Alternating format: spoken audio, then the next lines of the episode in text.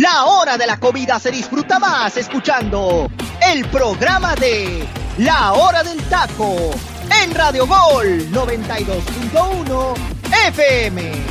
Bienvenidos.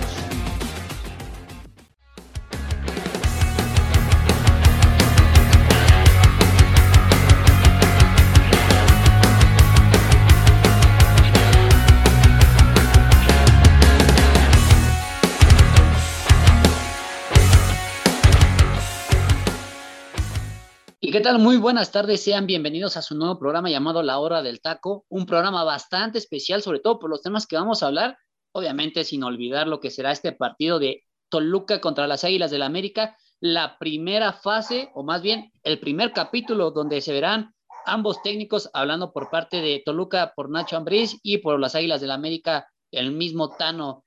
Y pues más adelante también estaremos hablando de la polémica que ha surgido últimamente, hablando de que, bueno, una posible compra de Alexis Vega para llegar a Nuevo León, hablando específicamente de estos Tigres que hace unos días estábamos hablando que este plantel parecía que ya estaba bastante viejo y pues bueno, parece que lo de la rejuvenación pues va bastante en serio. Y por ahí algunos que otros rumores hablando de que por ahí en la Noria se, está, se está batallando por quién puede ser el nuevo director deportivo, situaciones que bueno, eh, complejan esta operación, sobre todo por la, por la parte de la directiva celeste, veremos final qué tipo de decisiones toman sobre todo la más importante que ya la tienen, que es el técnico. Y por último, pues esperemos también darles un poquito de información acerca de lo que se mueve en selección mexicana, sabiendo que ya estamos a pocos días y que bueno, el día de ayer se hizo eh, oficial un nuevo promotor, un reloj oficialmente para la selección mexicana, cada vez más patrocinios entran, cada vez más dinero, sabiendo que bueno, el rumbo mundialista está más cerca que nunca y para eso estaré hablando con nada más y nada menos que mis compañeros que me acompañan el día de hoy, empezando con el buen Freddy López, que anda muy contento, sobre todo sabiendo que, no sé, no sé, creo que otros, otros rumbos lo están haciendo feliz hablando de la liga femenil, porque si hablamos de la liga varonil, automáticamente lo traen por la calle de la armadura. ¿Cómo te encuentras, mi queridísimo amigo?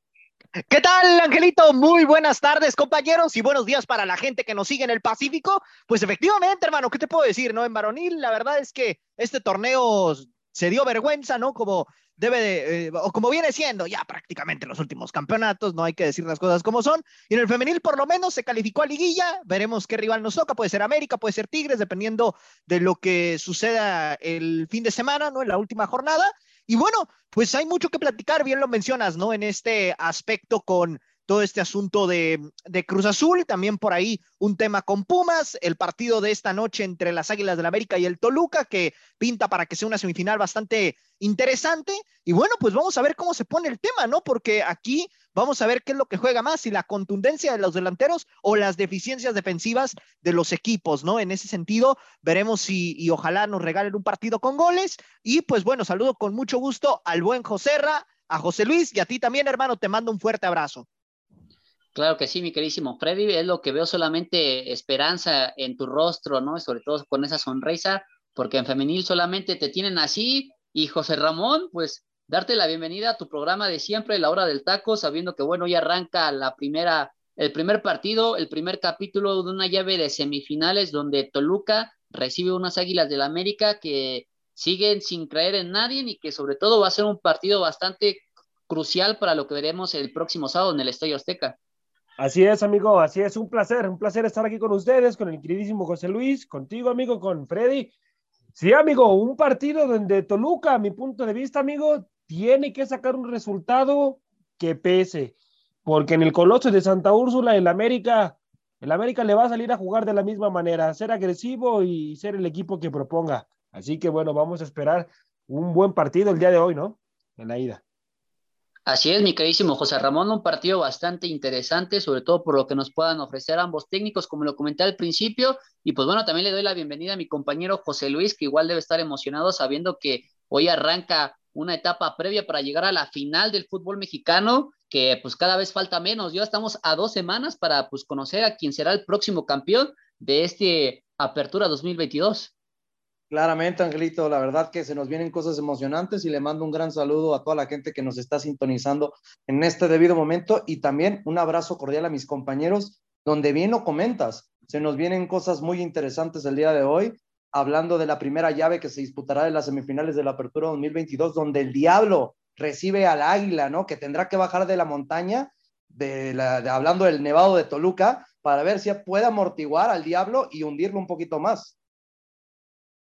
Sí, la verdad es que va a ser un partido, sobre todo de matar a morir, sabiendo que, bueno, hoy Toluca parece que no tiene nada que perder, aunque por ahí sí he oído bastante la obligación, debido a que fue el equipo que más invirtió en este torneo, ha sido catalogado como el primer lugar, y por abajo están las Águilas del América. Estamos hablando de dos equipos que invirtieron bastante bien para, para reforzar su plantilla, y pues bueno, hoy los vemos enfrentarse y sobre todo para poder llegar a una gran final y pues bueno, compañeros, nos vamos directamente hablando de esta situación al Estado de México. Nos vamos a la cancha del Nemesio 10, que en punto de las 9 de la noche estaremos viviendo este partido de ida, el primer capítulo, donde yo quiero empezar con esta pregunta.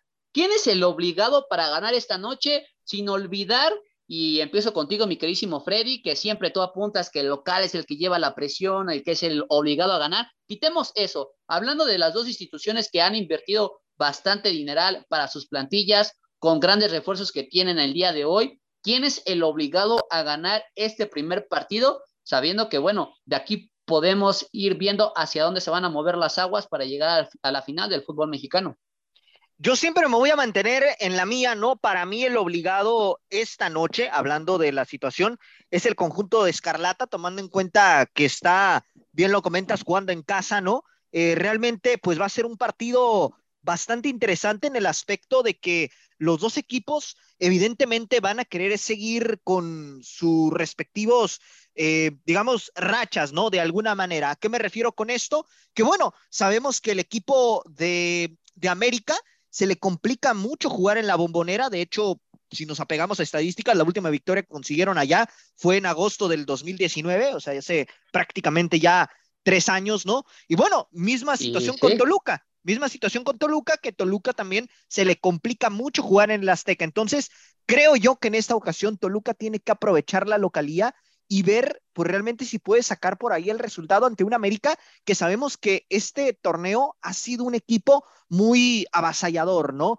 Hablando de que prácticamente el Tan Ortiz no ha conocido la, derrota desde hace un buen rato, ¿no? Entonces, en ese aspecto, creo que eh, esa parte le puede venir bien al América, eh, el hecho de jugar en Nemesio 10. No sé realmente qué tanto le pueda, le pueda dar a Toluca, ¿no? El hecho de haberle eh, ganado un Santos que en el papel era favorito. Y bueno, vamos a ver aquí también la experiencia que tiene Nacho Ambriz en liguillas, hablando de que Nacho ya, ya logró acceder a una final ante un Tan Ortiz que en su primer torneo, hablando del pasado, los catapultó hasta semifinales, ¿no? Evidentemente la vara quedó muy alta y bueno, obviamente a esas alturas, con el plantel que tiene América, al Tano se le exige el tema de la final también y por supuesto el campeonato. Sin embargo, vamos a ver qué pesa más en este sentido. Si el hecho del de el planteamiento o la plantilla que tiene hoy en día América, que es muy poderosa, o la experiencia de Nacho Ambriz ah, en el tema de las liguillas frente al conjunto del Toluca en esta ocasión. Así es, mi queridísimo Freddy, me, haces viajar en el tiempo a través de esa última victoria que consiguió el conjunto americanista en el Nemesio 10, que si no me equivoco fue 1 por 0. Así es. En ese momento los, los dirigía Miguel Herrera y enfrentaba a su viejo maestro llamado Ricardo Lavolpe, donde con un gol de Renato Ibarra se llevan los tres puntos en esa cancha dificilísima, sabiendo que jugar a las 12 del día es complicado, ¿no? Pero bueno, hoy jugar en la noche a las nueve en punto, pareciera que no va a haber ninguna ventaja para el local, simplemente la, afición, ¿no? Que pudiera ser eh, en mayoría. Y mi queridísimo José Ramón, ¿será que Nacho Ambriz podrá hacer la diablura hablando de lo que comenta Freddy, ¿no? La experiencia en liguillas, que ya ha sido campeón del fútbol mexicano, que vimos cómo aplicó su forma estratégica contra el conjunto de Santos y que le salió a la perfección y no por algo se encuentra en esta semifinal. ¿Será que le podrá hacer lo mismo al Tan Ortiz o será una cuestión más complicada de lo que pensamos? No, yo creo que yo creo que el Tano se tiene que cuidar, amigo. Eh, se tiene que cuidar en situación, sobre todo de defensa, que yo no vi tan seguro América. Eh, hubo, hubo ciertos lapsos en el partido de vuelta, sobre todo en el Coloso de Santa Úrsula, donde América tuvo errores defensivos, ¿eh? No, no lo comentamos por la situación de la goleada, porque ya América prácticamente tenía resuelta la llave. Pero lo de Lara, por ejemplo, tuvo errores puntuales, ¿eh? que eso no, no se permite en, una semifinal, amigo. Ya, te estás jugando mucho, muchas más cosas, eh, prácticamente el pase a la final. Entonces, pues es lo que debe de cuidar el Tano. Él mismo lo comenta en conferencia de prensa, ¿eh? que, hay, que hay detalles que, que cuidar y me imagino que se dio cuenta de lo de Lara. Y e, eso, eso, amigo, es lo que se tiene que cuidar eh, América en situación defensiva. De ahí, pues, bueno. Pero bueno, mi, querido, mi querido José Ramón, eh, creo que me, me, escuchaste, me escuchaste un poquito mal a la cuestión de la pregunta. Yo me refería que si Ambriz, ¿no? O sea, dándole un poquito más esta bola al mismo Nacho Ambriz, que ha tenido gran experiencia. O sea, puede hacerle una diablura totalmente a esta América, más que nada por la situación de la experiencia, hablando de que ya es un técnico comprobado en la Liga MX, que ya ha sido campeón, que ha estado en diferentes liguillas y que, bueno, hoy que se encuentran una más, pudiera aplicarle otra novatada al mismo Tan Ortiz. Sí, perdón, amigo, no, no, no te escuché muy bien. Aquí tenemos algunas fallas técnicas, pero sí, amigo, por supuesto que le puede, le puede hacer la, la, la de Nachito Ambrí. Sobre todo que, que le, me imagino que va a salir un Nacho agresivo. Tiene que salir un Nacho agresivo, amigo, en el MS10 y llevarse los tres puntos ante su gente. Llevarse esa, esa victoria de ida ante la gente en el Nemesio, porque en el Coloso de Santa Úrsula sabe que le va a costar mucho. ¿eh? Nacho sabe que si, que si quiere el pase a la final, tiene que hacer cosas importantes en, el Nemesio 10, amigo. Y en el Coloso de Santa Úrsula, pues hay que ver, hay que ver porque puede, puede tener la misma estrategia que presentó con Santos, ¿eh? Santos, Santos, porque no fue contundente, porque si hubiera sido contundente, yo creo que estaríamos hablando de otra situación. Pero bueno, le, le salió a Nacho y, y América, pues tiene que seguir jugando de la misma manera también, pero Toluca, por supuesto que le puede hacer la, la diablura, mi, mi queridísimo Angelito, ¿eh? Va a ser un equipo agresivo, amigo, muy agresivo. Eh, me, me, imagino a Nacho Ambrí siendo agresivo en el MH 10. Quizás, bueno, yo, yo no lo veo. Ajá, sí, dime, José Luis. No, y complementando algo que anteriormente te había dicho mi compañero Joserra, no por tratarlo de apoyar ni nada de esto, pero la verdad que es un punto muy importante. Si Nacho Ambriz estudia de buena manera al América, esa parte donde Emilio Lara tiene que cubrir, ¿sabes a quién le va a tocar cubrir en este partido? Sí, al mismo Jan Meneses. Al goleador del torneo por parte de los Diablos mm, Rojos. Correcto. exactamente. Entonces, desde ahí, si platica bien con Jan Meneses y juega con la inteligencia y capacidad que ha demostrado el futbolista chileno a lo largo de su experiencia en nuestro fútbol mexicano, va a ser un problema para Altano que va a tener que planificar de buena manera y teniendo uno de sus centrales como apoyo en esa cuestión de doble marca al futbolista diferente.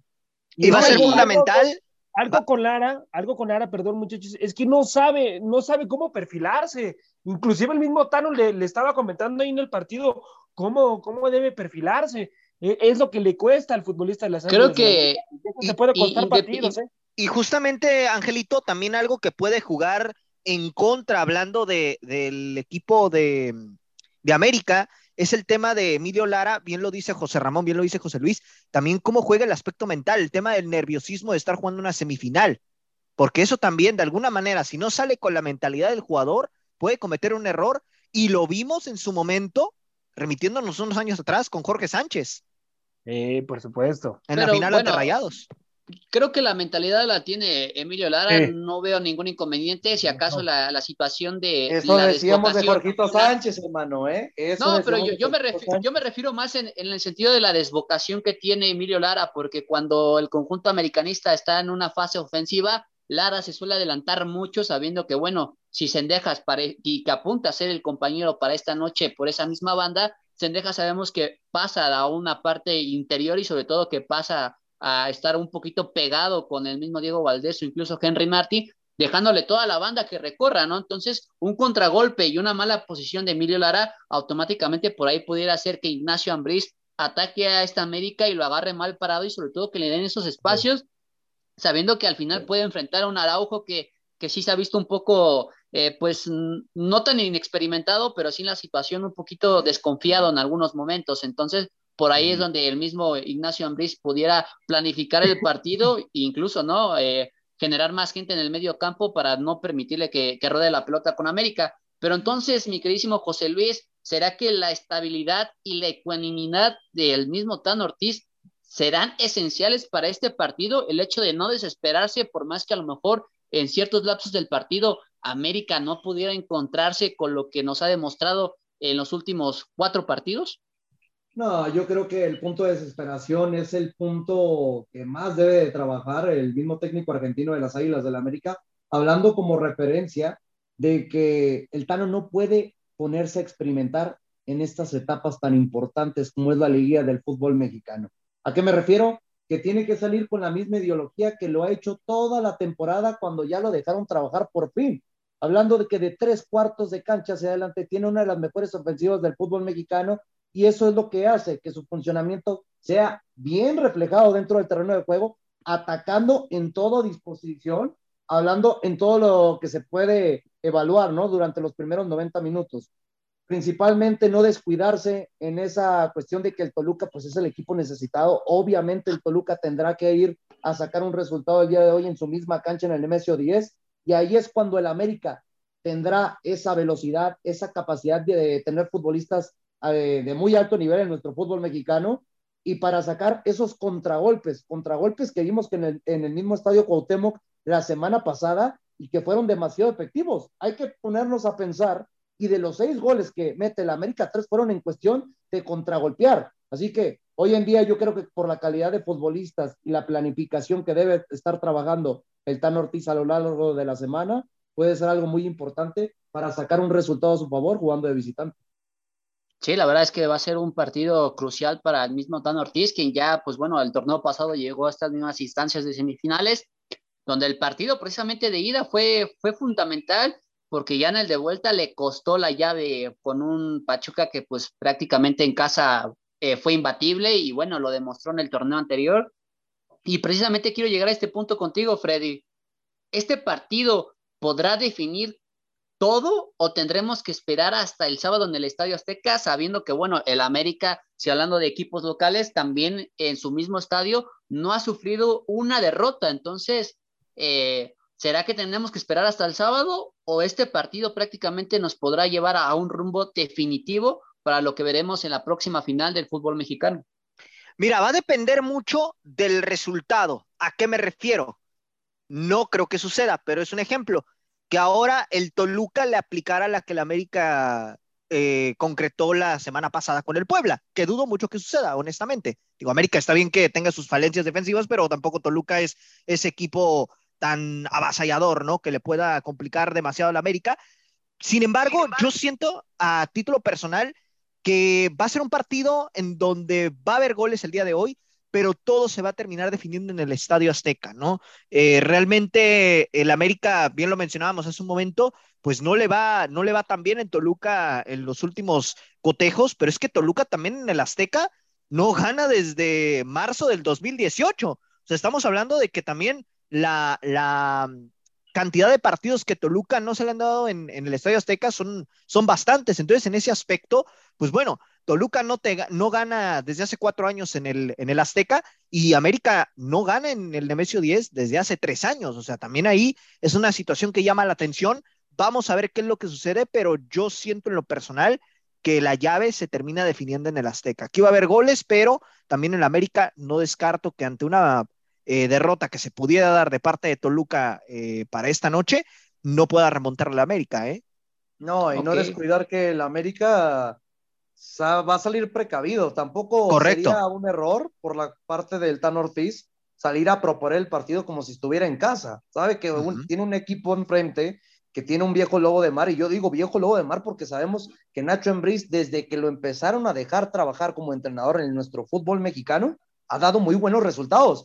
Un ejemplo, cuando tiene la oportunidad de dirigir a las Águilas del América, no siendo un técnico tan mediático, para mí es de una manera injusta que lo terminan despidiendo. Claramente, sabíamos que dirigir a uno de los equipos más mediáticos del fútbol mexicano es lo que te consolida, ¿no? Si no consigues títulos, tarde o temprano se terminan tus procesos. Sí, la verdad es que va a ser un partido también que puede definir la misma carrera del Tano Ortiz, sabiendo que, bueno, se especula bastante y sobre todo se ha generado una expectativa tan grande con el América, hablando en la cuestión goleadora, en la cuestión de la plantilla, en la cuestión de los triunfos y sobre todo que no ha perdido en 13 partidos de forma consecutiva, donde solamente ha ganado 12 y ha empatado uno, hablando del de Santos Laguna, un partido que pues lo hicieron sufrir bastante.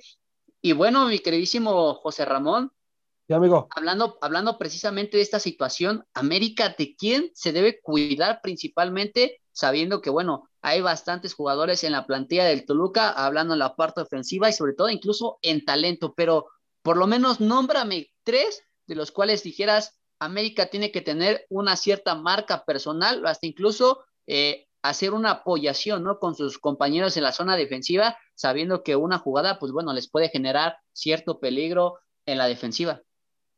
Yo creo que lo de Meneses, amigo, tiene que cuidarse de Meneses, un futbolista, el famosísimo Takeshi Meneses, futbolista con una velocidad extraordinaria y América tiene que mandarle marca personal, inclusive hasta si se puede el dos contra uno, es un futbolista muy rápido, amigo, no hay que darle tanto espacio y ahí le va a tocar a Lara, ¿no? Le va a tocar a Lara marcar ese futbolista. Yo creo que debe protegerlo bien eh, el técnico, hablar con Lara y que no suba tanto, amigo, ¿no? Que, que se mantenga ahí en, en, la, en la, situación de, de, no subir para proteger el contragolpe, porque si lo agarra mal parado, también Meneses es muy rápido. Y otro futbolista del cual se tiene que proteger América, yo creo que de Fernández, amigo. Fernández es un futbolista con cualidades futbolísticas extraordinarias, sobre todo que tiene una pegada muy buena y hay que cuidarlo, hay que darle marca personal también a ese futbolista, amigo. Fernández, hay que... Sí, te está olvidando el generador de todo el equipo, ¿eh? Fernandito sí. Navarro. Y lo de Navarro, por supuesto, también un futbolista puntual, pero para mí esos son los dos puntuales que se tiene que cuidar, amigo, ¿eh? Y bueno, otra figura que también puede ser pieza fundamental en esta eliminación, eh, lo, de, lo de Tiago Volpi, ¿eh? Lo de Tiago Volpi. Eh, va a ser duelo, duelo de porteros, ¿eh? Y, y yo les porteros. añadiría a alguien más, les añado a alguien más, Camilo Zambetso, mm, que también supuesto. ahorita Bien que ha sido titular últimamente, pelota sí. que toca, pelota que manda a guardar, ¿eh? No, y algo muy importante va a ser que el medio campo de Toluca no se llegue a desesperar, hablando de que Marcel uh -huh. Ruiz ahorita con la poca eh, experiencia que tiene el futbolista ex de los Cholos de Tijuana, de Querétaro, uh -huh. entre otros, la verdad tenga esa certeza, ¿no? Conocimiento junto a sus compañeros dentro del terreno de juego que tiene que aportar de muy buena manera en la generación de juego de los Diablos Rojos. Además, lo de Jan Meneses, recuerden cuando jugaba con León, se enfrentaba al América, siempre era el futbolista que siempre le metía gol. Sí, entonces, entonces le, le, le, gusta, le gusta al famosísimo Takeshi Meneses, amigos, enfrentarse al América, ¿eh? Le gusta, entonces sí. hay que cuidarlo, hay que cuidarlo y tiene que, pues, ayudar a Lara, ahí me, me parece, compañeros, ayudarlo, de hacerle el dos contra uno, porque Maximiliano Araujo lo hizo sufrir muchísimo, ¿eh? Demasiado. A, ser, a, ver, pero, pero hay un problema en esa banda. Si te pones a analizar, el que está por sí. ese lado derecho en la central es Néstor Araujo, y Néstor Araujo es muy lento. Entonces, uh -huh. la velocidad de, del futbolista chileno está por encima sí. de estos dos futbolistas que lo van a tener que marcar de muy buena manera. Sí, sí, sí, sí. Ahí, pero me parece que tienen que ponerle el dos contra uno, ¿eh? Porque sí, si, la, que... si, Lara no se pone las pilas, desde los primeros minutos vamos a empezarlo a ver ahí la, la, situación, pero yo creo que Nachito ya estudió bien ese, ese punto débil de las Águilas del América, ¿eh? Sí, hablando un poquito más por el sector de la derecha, ¿no? Por América, sabiendo que eh, Cendejas no es tanto que vaya al sacrificio de recuperación, ¿no? Sobre todo para defender ese mismo perfil, sabiendo que cuando están en el ataque, pues bueno, se les complica un poco regresar a la zona de posición. Y pues bueno, José Luis, vámonos del otro lado, ¿no? Ignacio Ambriz, ¿de quién debe tener cuidado de esta América? Que bueno, hoy lo he comentado y yo creo que todos los medios lo han dicho, ¿no? Esta América que parece eh, imparable en la situación de que tiene gol, ¿no? Y tiene gol repartido en cualquier jugador que tú me puedas nombrar, hablando de tres cuartos de cancha para adelante. Entonces, Ambriz de quién debe tener cierta, cierto cuidado y sobre todo una estrategia, una estrategia más planteada en la defensiva para que pues por lo menos se pueda llevar un empate y todavía esperar algo este, para, para la Azteca, sobre todo para poder dar la campanada, ¿no? Que es lo que espera este Toluca. Pues principalmente, Angelito, yo no creo que Nacho Ambriz vaya a querer buscar un empate. Tiene la necesidad de acomodar el lugar, conseguir una victoria en la bombonera, pero pues claramente, ¿no? Me imagino que en varios medios donde has escuchado este tiempo de información, todos te van a decir, es que se tiene que cubrir de todo el América, del 11. No, para mí yo siento que ahorita el América todavía siento en esa parte que lo tiene en un pedestal, sí es el candidato número uno para quedar campeón en la presente temporada, pero si tuvieras que puntualizar tres futbolistas que para mí son fundamentales en esta generación de juego y contundencia de las Águilas del América, lo vemos cada vez que sale con su once titular. Y número uno, para mí, el más importante se llama Richard Sánchez, por la recuperación, la generación que va a tener esa marca tan precisa y marca muy personal con el mismo Fernando Navarro que anteriormente les acaba de mencionar. Es un viejo lobo de mar, hablando un futbolista muy experimentado, el futbolista mexicano, ex, eh, pues hablando del ex eh, el equipo de los Panzas Verdes de León y de los Tuzos del Pachuca, yo creo que va a ser fundamental, ¿no? Cuánto va a poder aguantar los recorridos del futbolista paraguayo debido a que es un futbolista que está en todo el terreno de juego, atacando, defendiendo, eh, proponiendo jugadas para sus compañeros. Es algo que para mí es hoy en día el mejor mediocampista de nuestro fútbol mexicano. Número dos, no puedo creer que voy a decir esto, pero lo de Álvaro Fidalgo cómo ha crecido con la, el apoyo, ¿no? Del mismo Richard Sánchez, que lo sigo mencionando, ¿no? Álvaro Fidalgo para mí no es un futbolista de mi agrado, pero está respondiendo de muy buena manera con goles, asistencias y generación para sus compañeros. Hemos visto que el futbolista español poco a poco acertó los pocos aciertos que dejó Santiago Solari con esta estructuración del equipo azul crema, pues lo vemos replegado dentro del terreno de juego, ¿no? Y lo más importante es cómo el Tan Ortiz los termina adaptando a estos dos futbolistas que en el funcionamiento en general del técnico pasado nunca terminaron jugando de buena manera los dos juntos dentro del terreno del campo. Por eso me sorprende cómo el Tan Ortiz, ¿no? Poco a poco los terminó adaptando y Álvaro Fidalgo, sin ser su posición natural como mediocampista de recuperación, lo termina adaptando y lo, lo termina como empilando, ¿no? Un poquito más adelantado, sabiendo que pues en ese terreno de juego, ¿no? En la parte del centro del campo, pues tiene al futbolista paraguayo que lo sabe muy bien amortiguar, ¿no? Dejando esos espacios y quedándose en los momentos precisos cuando el equipo tiene la posición de tres cuartos de canchas adelante. Y el otro, no voy a hablar ni de Cendejas, no voy a hablar ni del Cabecita y no voy a hablar ni de Henry Martin. Me quedo con Diego Valdés el tan criticado Diego Valdés sigue callando bocas. Y aquí a uno de nuestros compañeros se la sigue callando, aunque no lo siga aceptando, que estoy hablando de José Ramón Sánchez, porque Diego Valdés es fundamental para la Está bien, para eso lo contrataron. sí, pero no tienes otra cosa que decir porque ya te retrató en dos torneos de manera consecutiva. dos torneos de manera consecutiva. Fidalgo, también Fidalgo a ti ya te retrató, amigo, ¿eh? Porque tú decías a ver, otra cosa es que yo sí lo acepto. Y si yo no toco el tema, si yo no toco el tema, usted se queda calladito. usted se hace como que la Virgen le habla. Pero qué casualidad. Por lo mismo yo lo retrato y yo acepto mis errores, cosa que usted, señor, no ha sabido hacer con muchos futbolistas que lo han dejado retratado, no solamente de las Águilas de la América, sino en el fútbol mexicano en general.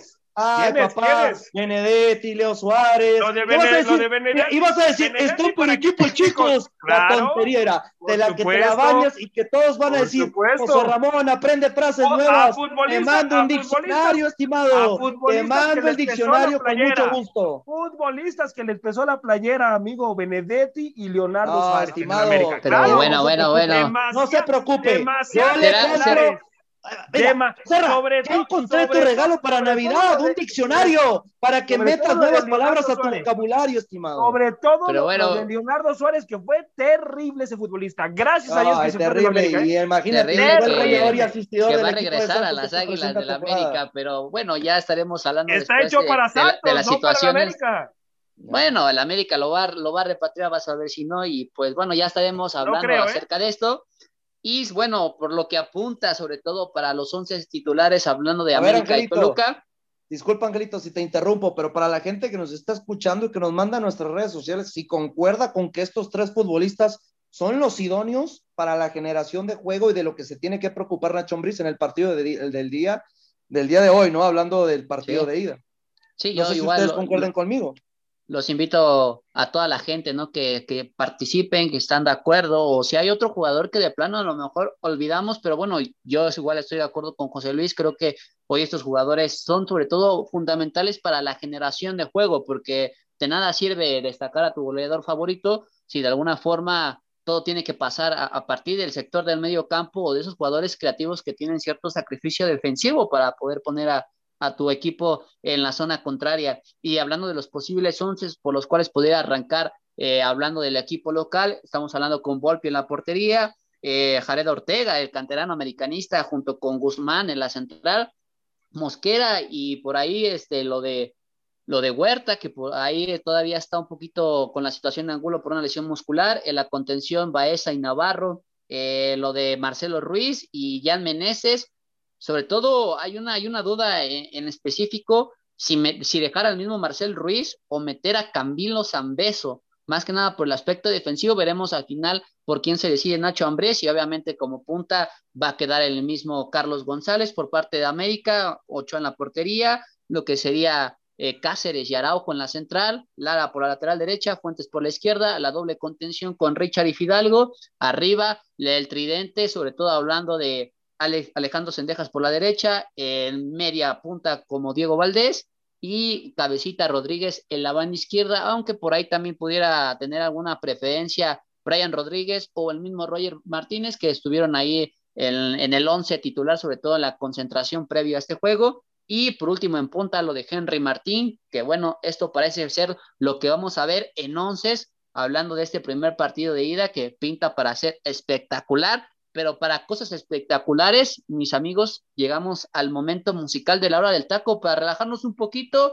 y después entrar en calor porque hay temas bastante importantes en el fútbol mexicano, hablando de de una posible salida de Chivas de Guadalajara, hablando que hace muy poco llegó su nuevo director deportivo, veremos en qué puede repercutir esta posible decisión y sobre todo incluso, ¿no? Para el futuro del futbolista mexicano, que estamos hablando de nada más y nada menos que Alexis Vega, que pinta ser una estrella para este mundial con la selección mexicana. Así que amigos de la hora del taco, los invitamos a que nos acompañen en este momento musical de la hora del taco. Este es el momento musical de la hora del taco.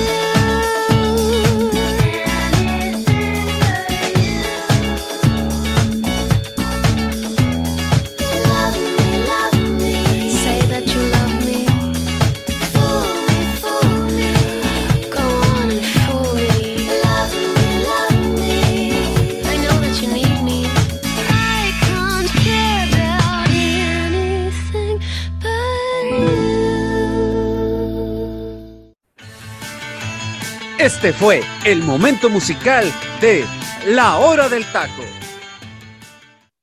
Así que amigos de la hora del taco, bienvenidos sean de vuelta después de este momento musical y que bueno, estamos hablando de una gran canción que nos acaba de dejar el teacher Delfino Cisneros, a quien le mandamos un fuerte abrazo y saludo donde quiera que esté, hablando de esta canción. ¿Por qué? Porque nos vamos a viajar directamente hasta Suecia, donde curiosamente ahí, en la ciudad de Chokumping, nació en 1992 una banda llamada The Cardigans, integrada por cinco adolescentes de un interés común, sobre todo hablando por el amor a la música. Y ahí nos vamos hasta 1996, donde la banda se despecha con First, Band on the Moon, donde el primer corte, hablando de esta gran canción que es Love Food, bien tuvo una respuesta inicial muy positiva, en 1997 explotaría después de ser incluida en la banda sonora de Romeo y Julieta.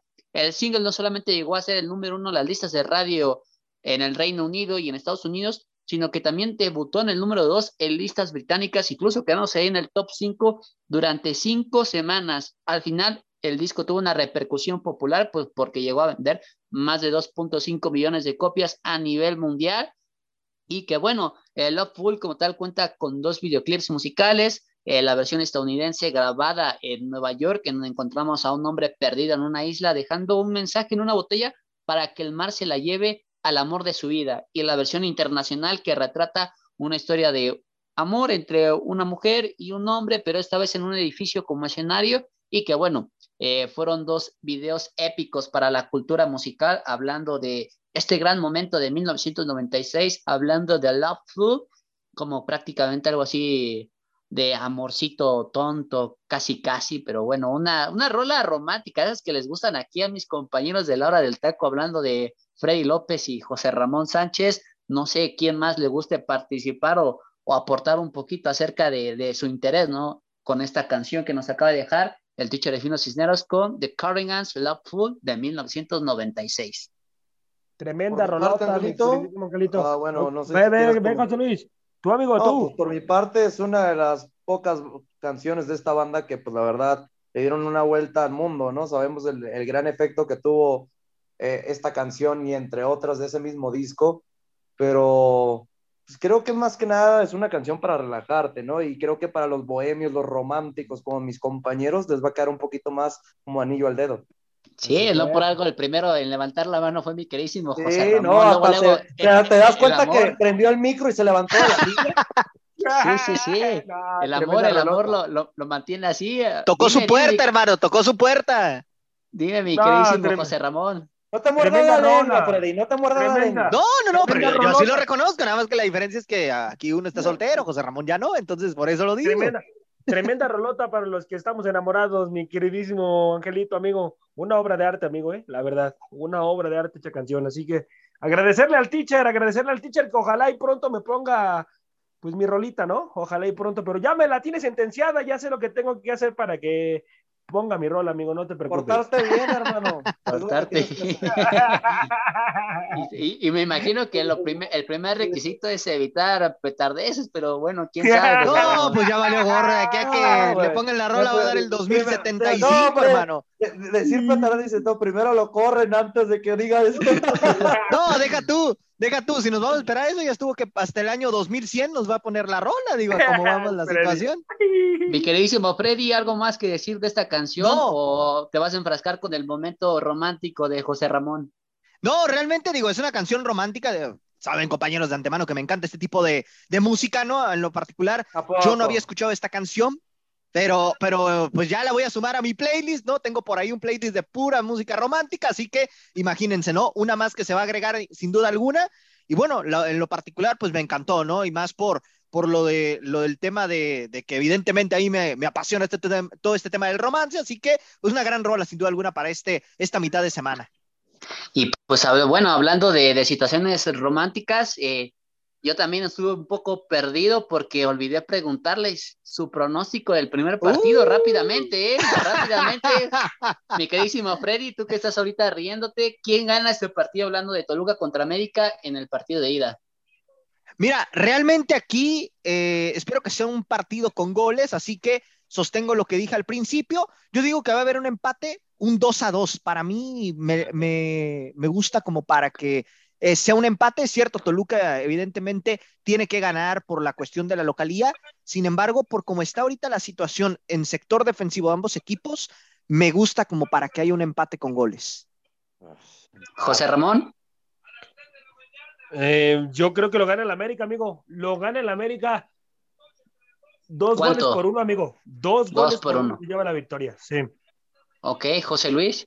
Ah, a mí también me gusta, pero un 3 a 1. Yo creo que el América termina sentenciando desde el partido de ida eh, esas falencias ¿no? que nos ha venido demostrando Nacho Ambriz, que trata de trabajarlas, pero no terminan de efectuarse dentro del terreno de juego.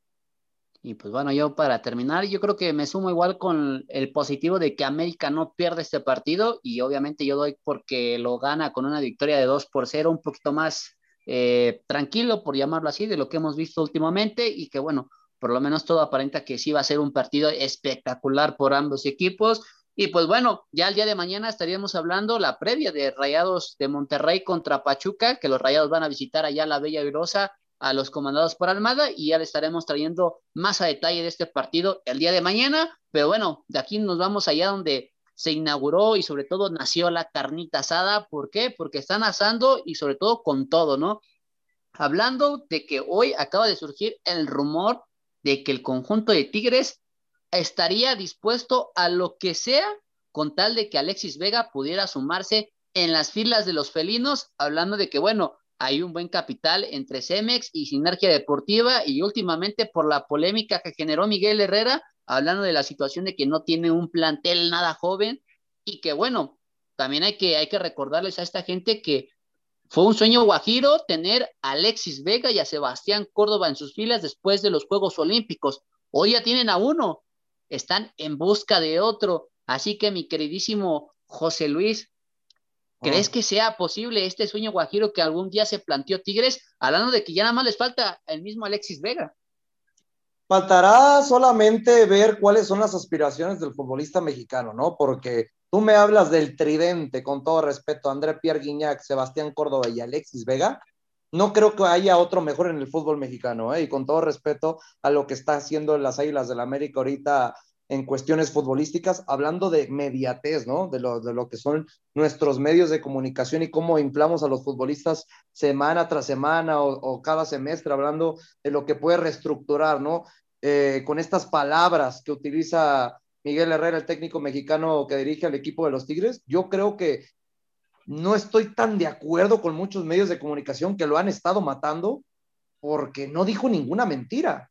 Creo que claramente a los futbolistas mayores de 32 años. No les debió haber parecido para nada bueno este comentario, pero no es algo que no esté como que metiendo en la burbuja o en el entorno que, que normalmente nos tiene acostumbrado este equipo de Tigres en los últimos años. La verdad sería un espectacular fichaje. Yo creo que fuera de otro futbolista que se pudiera hacer hablando de intercambios para el clausura 2023, si este fichaje se efectuara, sería el bombazo de la temporada. Tendría que llegar un futbolista con gran cartel del viejo continente para poder quitarle los reflectores a Alexis Vega si llega al equipo de Monterrey. Sí, la verdad es que, bueno, por lo que se ha escuchado, Tigres está ofreciendo 10 millones de dólares. Ah, Incluso podría, podría poner dos futbolistas más en la mesa, hablando del defensivo Venegas y el Chaca Rodríguez, ¿no? Entonces, imagínense y, deja tú, hermano, no sé si te acuerdas que hubo una etapa después de los Juegos Olímpicos que Chivas pedía 10 millones de dólares. Esos 10 millones de dólares se los ofreció cercano un equipo de Europa donde quieren mucho a los mexicanos, que fue el Porto. pero Le ofreció 8. Ajá, exactamente, no efectuó los 10 millones de dólares y fue lo que truncó la salida de Chivas Rayadas de Guadalajara de Alexis Vega. Sí, y aquí es donde toco el tema contigo, Freddy, y ahorita que nos estás aportando este, este dato, ¿será la mejor decisión oportuna de Alexis Vega o veremos un caso llamado que yo lo acabo de bautizar como la operación Rodolfo Pizarro 2.0?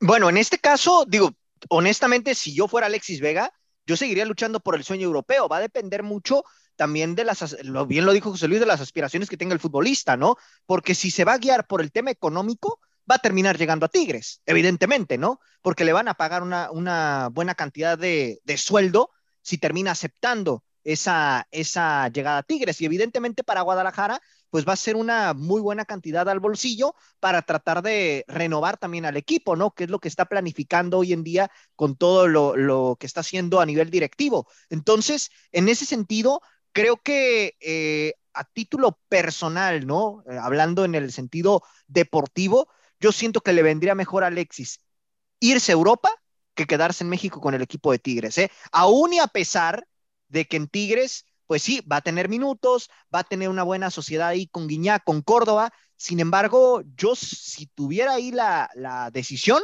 creo que optaría más por Europa que por quedarme aquí en México, ¿eh? Sí, la verdad es que también todo, también depende mucho del mundial que pudiera disputar Alexis Vega. Correcto. Porque igual podría ser una, un punto parcial para que el futbolista, por más que le puedan ofrecer dinero, pues termine yendo al sueño europeo que tanto hablando. Pero vamos a darle un giro completamente a este tema, pero obviamente no nos vamos a desviar tanto en el sentido de que vamos a hablar ahora de Guadalajara, en qué aspecto de que sabemos que el mismo eh, Fernando Hierro es el director deportivo de esta institución. Eh, voy contigo, mi queridísimo José Ramón. Esta operación sería fundamental sería algo importante para la directiva, hablando de la cantidad de dinero que puede recibir esta institución, o tendría que Hierro implorarle al jugador mexicano que por lo menos, si se quiera ir, sea al viejo continente, haciendo que, bueno, hoy me imagino que está conociendo poco a poco la plantilla y no creo que tan fácil quieran soltar a un jugador con ese talento. Sí, yo creo que, yo creo que Fernando tiene que eh, tratar de mantenerlo en la institución un poco más y, que le, y que hable con él para que se vaya a jugar al viejo continente, amigo. Eh, yo creo que Alexis sabe, él sabe que, que, tiene, que tiene que hacer un buen papel en Qatar 2022, tiene que ser un futbolista importante para la selección y de ahí, y de ahí se le van a abrir las puertas. Él lo debe de tener claro y ojalá ya, ya hayan hablado con él, porque si no hace un buen mundial, amigo, pues lo seguiremos viendo en el fútbol mexicano y yo creo que ha demostrado ser un futbolista con muchísimo talento, pero también a veces, amigo, ¿eh? también a veces tiene momentos en los cuales viene a la baja, en los cuales eh, deja, deja de hacer cosas importantes. Entonces, me parece que es la situación de mentalidad lo que le falta aún un poquito por mejorar a Alexis, pero definitivamente que tiene el talento, lo tiene. Y pieza fundamental, mi queridísimo Angelito, Qatar 2022, amigo. Si él hace un buen mundial, se le van a abrir las puertas en muchísimos equipos en Europa y pues obviamente pues, es, lo que quiere todo futbolista mexicano. Y, el consejo que le, debe dar eh, Hierro, pues es ir a jugar al viejo continente, amigo. Oye, y, otra cosa muy importante, ¿eh? que hay un equipo que está toque y toque la puerta y no se ha olvidado de Alexis Vega, y es del fútbol español. Estamos hablando del mismo español de Barcelona, que con la venta ya amarrada de Raúl de Tomás al Rayo Vallecano, va a tener mucho dinero para poder contratar al futbolista mexicano. Sí, o sea, hoy la verdad que las puertas para Alexis Vega están abiertas en cualquier equipo de fútbol, hablando de, de, nuestro país, en la parte local e incluso en el extranjero, ¿no? Yo creo que es un jugador que va a destacar por sí solo porque tiene el talento, pero yo también te quisiera preguntar, José Luis, obviamente sabiendo que la situación económica de Guadalajara no es tan buena, ¿tendría que ser prioridad vender a Alexis Vega por esta cantidad para poder reforzar por lo menos dignamente a este equipo? O mejor, eh, lo vendo a otro precio, pero que sea directamente a Europa y no a un posible competidor directo en lo que me podré encontrar en fase de liguilla, ¿no?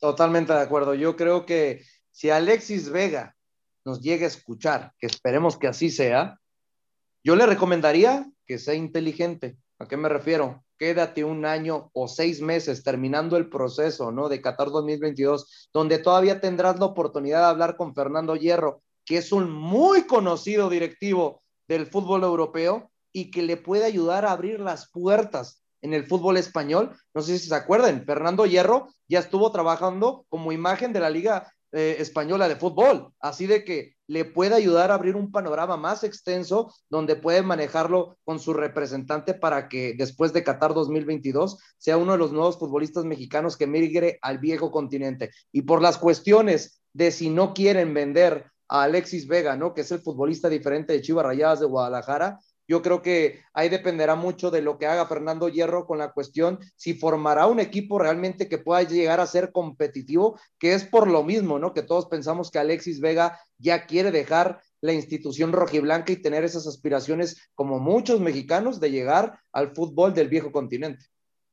Sí, la verdad es que este momento de Alexis Vega va a ser fundamental y sobre todo crucial hablando de que, bueno, en tierras catarís podemos más o menos vislumbrar lo que podría ser su futuro dentro de su carrera, de si se queda en el fútbol mexicano o le llega esta posible oportunidad de emigrar al fútbol europeo, de lo que tanto nos ha comentado.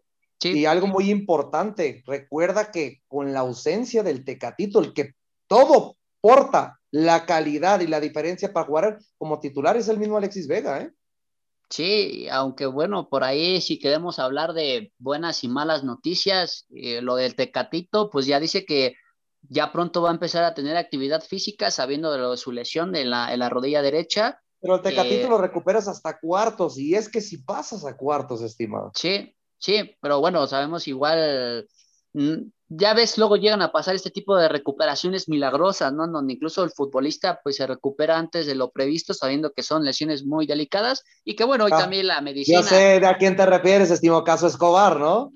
Eh, bueno, y, y, otros jugadores, ¿no? En el sentido de que pues parece que va para más tiempo, incluso el recorte es, es este, mucho menor y sabiendo que, bueno, la medicina cada vez va avanzando y que, bueno, y la tecnología también es un apoyo fundamental para llevar este tipo de lesiones y que por lo que yo vi con Tecatito Corona, se siente confiado que sí puede llegar incluso al primer partido del Mundial, pero bueno, ya también será decisión del mismo Gerardo Martino. No quiero quitarle las aspiraciones a la gente amante de selección mexicana, pero yo te lo digo, Tecatito no va a llegar ni siquiera al cuarto partido porque no veo que ni México tenga las aspiraciones para poder hacerlo futbolísticamente. ¿Y a qué me refiero? Si sabes que el cuerpo médico del Sevilla, que es el equipo que le paga, ya estructuró que va a recuperarse durante cuatro meses más o menos aproximadamente en el tiempo que se puede tener en el tratamiento con el Tecatito Corona, no lo va a querer que lo fuercen. Y si selección mexicana fuerza la recuperación, ¿qué demanda le puede, con toda justicia le puede hacer el club eh, español a la selección mexicana? Sí, en ese aspecto tienes razón, porque, bueno, ya para terminar ese tema rápidamente, Selección Mexicana pidió al club específicamente una, una posible pues, incorporación del jugador en el centro de alto rendimiento donde pudiera llevar su tratamiento médico con el cuerpo de selección mexicana. Como lo comentas, el cuadro civillista se negó rotundamente y ellos lo quieren llevar a su forma y que bueno, es una desventaja totalmente para el cuerpo de selección mexicana porque sí tuvieron el sí rotundo con Raúl Jiménez por parte de Wolverhampton. Y pues bueno, vamos rápidamente con la situación de, de, de un caso conocido, sobre todo, bueno, hablando de, de ahí de un jugador que me, que me tocase el tema y nos vamos directamente para la Ciudad de México, específicamente en la Noria, donde hay tantos, tantos rumores, eh, posibilidades, sobre todo hablando que, bueno, hoy Cruz Azul ratifica a Raúl El Potro Gutiérrez como su director técnico por lo menos un año más, pero hay algo que queda ahí hueco, hablando del director deportivo, si bien Carlos López asumió este papel después de Cordiales se retirara para irse a selección mexicana, pero sabemos que su estancia iba a ser totalmente breve, lo que terminaba ese torneo, y que bueno, hay dos posibles candidatos que suenan en la mesa, uno por historia y arraigo que tiene con el club y otro por currículum. Hablando del primero en historia, por Gerardo Torrado, que tiene un pasado celeste y que sobre todo mucha gente lo ha de recordar con bastante cariño, y su contrincante sería lo de Luis Miguel Salvador, que tiene un currículum bastante impresionante hablando de títulos y trofeos con Rayados de Monterrey. Y voy contigo, mi queridísimo Freddy. ¿Quién sería el ideal para Cruz Azul en estos momentos? Hablando que, bueno, para poder tener una planeación deportiva, primero quieren definir quién puede ser su próximo director deportivo. Mira, en ese aspecto, Angelito, ahí como que se cortó un poquito. ¿Me puede repetir la pregunta, por favor? Sí, ¿quién, verías tú como ideal para, para, la máquina de Cruz Azul en el aspecto de que, bueno, tienes a un jugador histórico como Torrado que ya conoce la institución o un personaje del fútbol mexicano que conoce todo el aspecto de negocios, hablando de Luis Miguel Salvador y que sobre todo no tiene currículum. Para ti, ¿quién sería el ideal que pudiera asumir este puesto? Mira, si nos dejamos guiar por, por el aspecto de, de aportación, yo siento que después de lo visto de parte de Gerardo Torrado en selección mexicana, creo que una apuesta interesante para Cruz Azul sería la de Luis Miguel Salvador, ¿eh? O sea, siento que eh, es una persona que te puede, te puede aportar en el aspecto de mm, saber invertir en qué jugadores traer, saber a qué jugadores dejar, dejar ir, ¿no? Y reestructurar una máquina que va a tener bajas eh, importantes para el próximo torneo, ¿no? Gerardo Torrado, es cierto, es un referente de Cruz Azul, conoce bien la institución, sin embargo, Creo que en este aspecto, por la parte eh, de, de, gestión como tal, creo que ahorita le quedaría mejor el puesto a Luis Miguel Salvador en ese, en ese sentido y creo que puede orientar de, de buena forma a un Potro Gutiérrez que se va a quedar aparentemente al mando del proyecto, a menos de que por ahí suceda algo extraordinario. No, ya, ya es este, ya seguro, le van a dar un ¿Sí? año más, este, mi queridísimo Freddy. Ah, okay. Un año más sí, sí, para dirigir Digo, este por, equipo. por, ahí, por ahí estaba la, la, situación, ¿no? Entonces, en ese aspecto creo que lo puedo orientar de mejor forma y por ahí puede sacar cosas interesantes, ¿no? De la mano de este, de este Luis Miguel Salvador, ya bastante experimentado en el fútbol mexicano. Y eh, rápido voy contigo, José Ramón, en el aspecto que tocó algo importante, Freddy. Selección mexicana, Gerardo Torrado. Obviamente, todos asumen que fue un fracaso rotundo de, del mismo director deportivo de selecciones nacionales, hablando de, de, este, de este gran Gerardo Torrado, y que bueno, pudiera hacer algo que pudiera apartar totalmente de una posible pues candidatura y sobre todo llegar a ese puesto de director deportivo en la máquina de Cruz Azul. Sí, yo creo que, yo creo que eso es fundamental, ¿eh? Yo creo que eso es, bueno, al que yo pongo número uno es Atorrado, mi queridísimo Angelito, amigo, ¿eh? Y ahí yo sé de buena fuente que es el que, el que se va a quedar en Cruz Azul, amigo, ¿eh? Hay que esperar, pero es el candidato número uno a llegar a Cruz Azul, así que bueno, y por el currículum en selección, pues, pues realmente nunca se ponía a trabajar al 100%, ¿eh? Nunca fue el que, el que llevaba una buena relación con el Tata Martino, sí, pero que se haya puesto a trabajar al 100% en selección como lo tenía que haber hecho, pues nunca lo hizo, ¿eh? Realmente. Pero te puedo decir de buena fuente, amigo, que es el que se perfila eh, a, a, a ser el número uno en Cruz Azul, el presidente deportivo el próximo año, ¿eh? Sí, o sea, estamos dentro de los candidatos agradables para la cúpula celeste. También está lo de Luis Miguel Salvador, que no desagrada nada por la no, situación por de currículum. No. Y sí. que bueno, mi queridísimo José Luis, entonces eh, todo apunta y todos quieren que sea Gerardo Torrado. ¿Crees que pueda llevar a este equipo, sobre todo en una buena situación estratégica y deportiva y no como la que vimos en ese torneo donde pues prácticamente pues fue un desastre?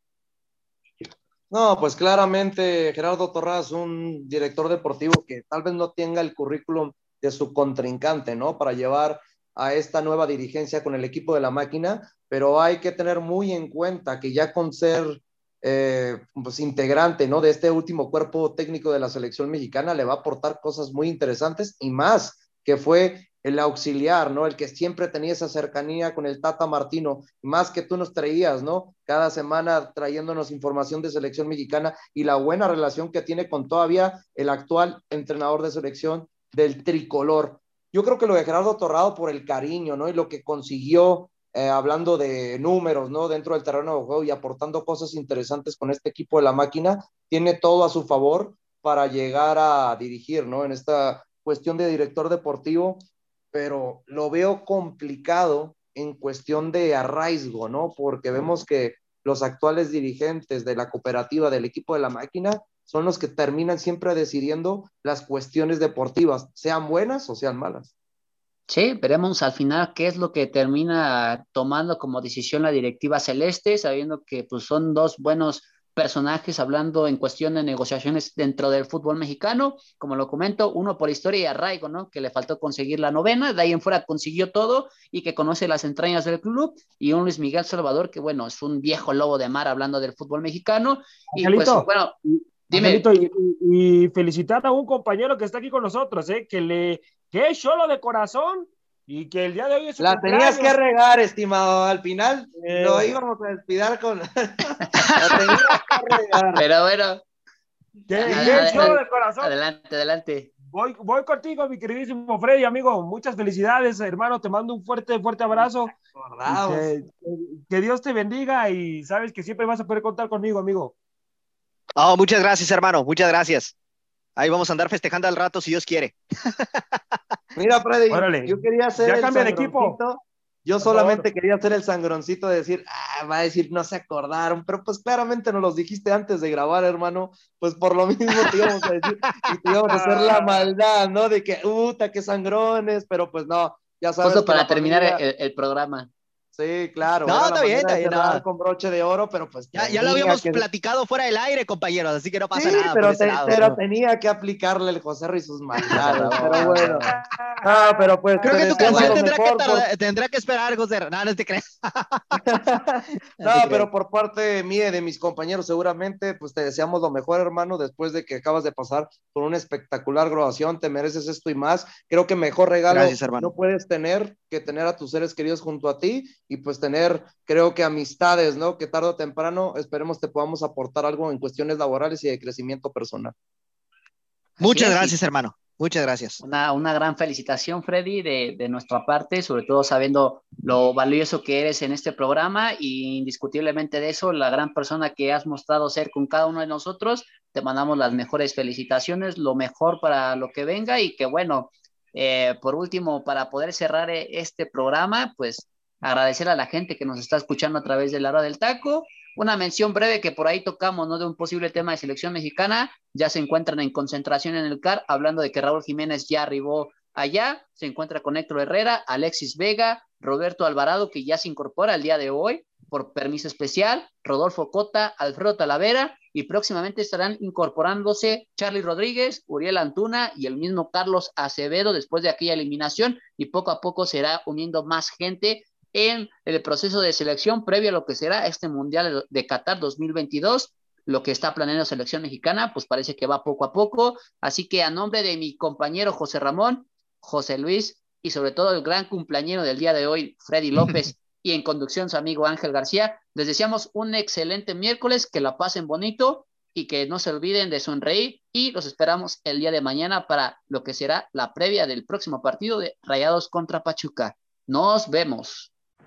Gracias por haber sintonizado una emisión más de La Hora del Taco. Recuerda que de lunes a viernes nos puedes escuchar en punto de las 2 de la tarde hora centro, 12 del Pacífico, con la mejor información, tema, debate, polémica, análisis y mucho más a través de Radio Gol 92.1 FM.